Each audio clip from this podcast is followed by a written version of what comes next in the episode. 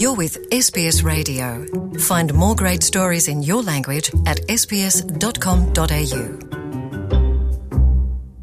É, Luciana e ouvintes da SBS, o presidente José Ramos Horta, de Timor-Leste, passou a semana em visita de Estado a Portugal, onde elogiou a escolha australiana do negociador Steve Brax do ambicioso processo Greater Sunrise, os grandes jazigos de energia no Mar de Timor. Ramos Horta disse confiar que este próximo ano, 2023, vai finalmente ser o de concretizações. As conversações para decisão definitiva sobre o método de exploração e desenvolvimento do projeto chamado Greater Sunrise, que é um grande campo de gás no mar de Timor, perto de Timor-Leste, 150 quilômetros, e a 500 quilômetros da Austrália, do território norte australiano, pode acelerar eh, no ano que vem. O governo australiano nomeou uma pessoa credível e nós aplaudimos a escolha desse senhor, que é chamado Steve e que foi o premier do estado de Victoria, conhecedor de Timor-Leste e conhecido de todos nós em Timor-Leste. Com a sua nomeação, acredito que vai acelerar o diálogo entre Timor-Leste, as empresas investidoras nos chamados joint ventures e o governo australiano. Timor-Leste continua a insistir o processo mais econômico e mais justo para o desenvolvimento do Greater Sunrise é o gasoduto vir para Timor. Com o, essa decisão, vai dar né, a Timor, eh, pelo menos em receitas diretas, pelo menos 50 bilhões de dólares e em receitas indiretas mais 50 bilhões ou mais ainda. Portanto, seria o seguro, o futuro garantido de Timor-Leste. Uma questão abordada nas várias entrevistas a rádios e televisões portuguesas, a de centenas de timorenses que nestes últimos meses chegaram a Portugal e que estão sem teto, também sem emprego. Ramos Horta avaliou com os governantes portugueses o apoio que lhes está a ser dado, muito dele por parte da sociedade civil mais ligada a Timor. Ramos Horta considera que esses migrantes vêm com a intenção de de ganhar dinheiro em Portugal, em Inglaterra ou na Irlanda e depois regressarem à pátria timorense, mas nota que muitos deles foram vítimas de redes organizadas de tráfico de seres humanos, sendo que essas redes os aliciaram ainda em Timor, mas estão a ser perseguidas. Autoridades judiciárias iniciaram a investigação para detectar neutralizar essa rede de traficantes humanos. Está a acontecer em Timor-Leste. E vamos ter maior apoio também, e já estamos a ter apoio também de entidades portuguesas para, no aeroporto de Dili, verificar uh, a legalidade das papeladas, etc.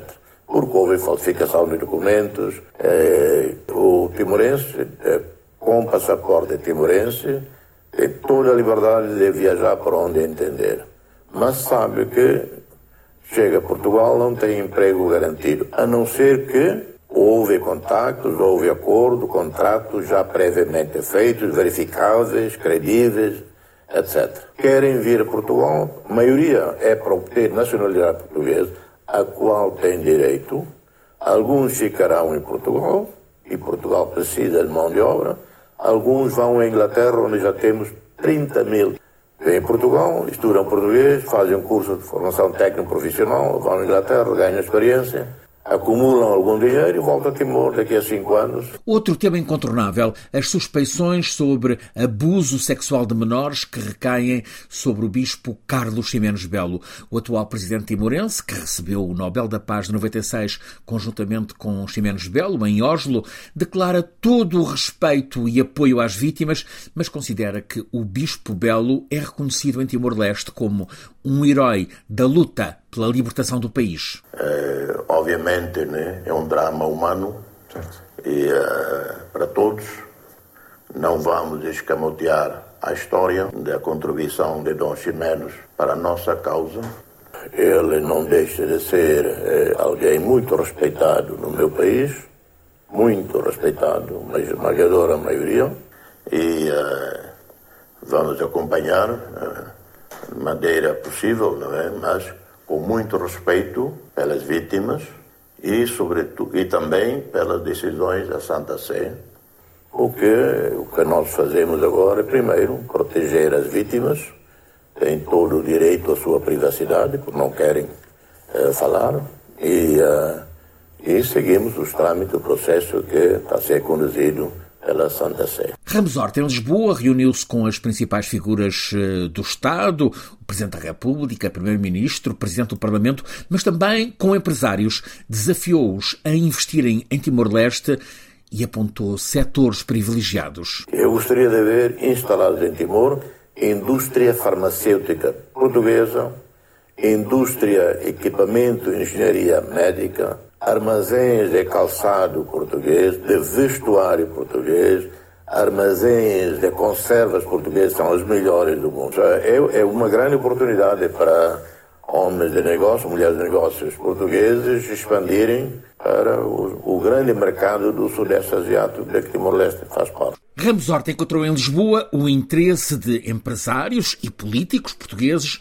na participação no desenvolvimento de Timor-Leste. Nesta estada, o presidente timorense também se congratulou com a eleição de Lula no Brasil. Aliás, viu como possível mediador de uma solução para a paz na Ucrânia. Lula foi solidário, foi proativo nas relações com Timor-Leste, como com todos os países africanos de língua portuguesa, com Portugal. E desejava para o Brasil, desejava para o mundo, porque, sobretudo, com o conflito, grave conflito da Ucrânia, e não há aparentemente mediador credível. É, Brasil pode surgir em parceria com Turquia, com a Índia, com a Indonésia. Ramos Horta em Lisboa, na primeira semana de novembro, com ampla exposição mediática. Want to hear more stories like this? Listen on Apple Podcasts, Google Podcasts, Spotify, or wherever you get your podcasts from.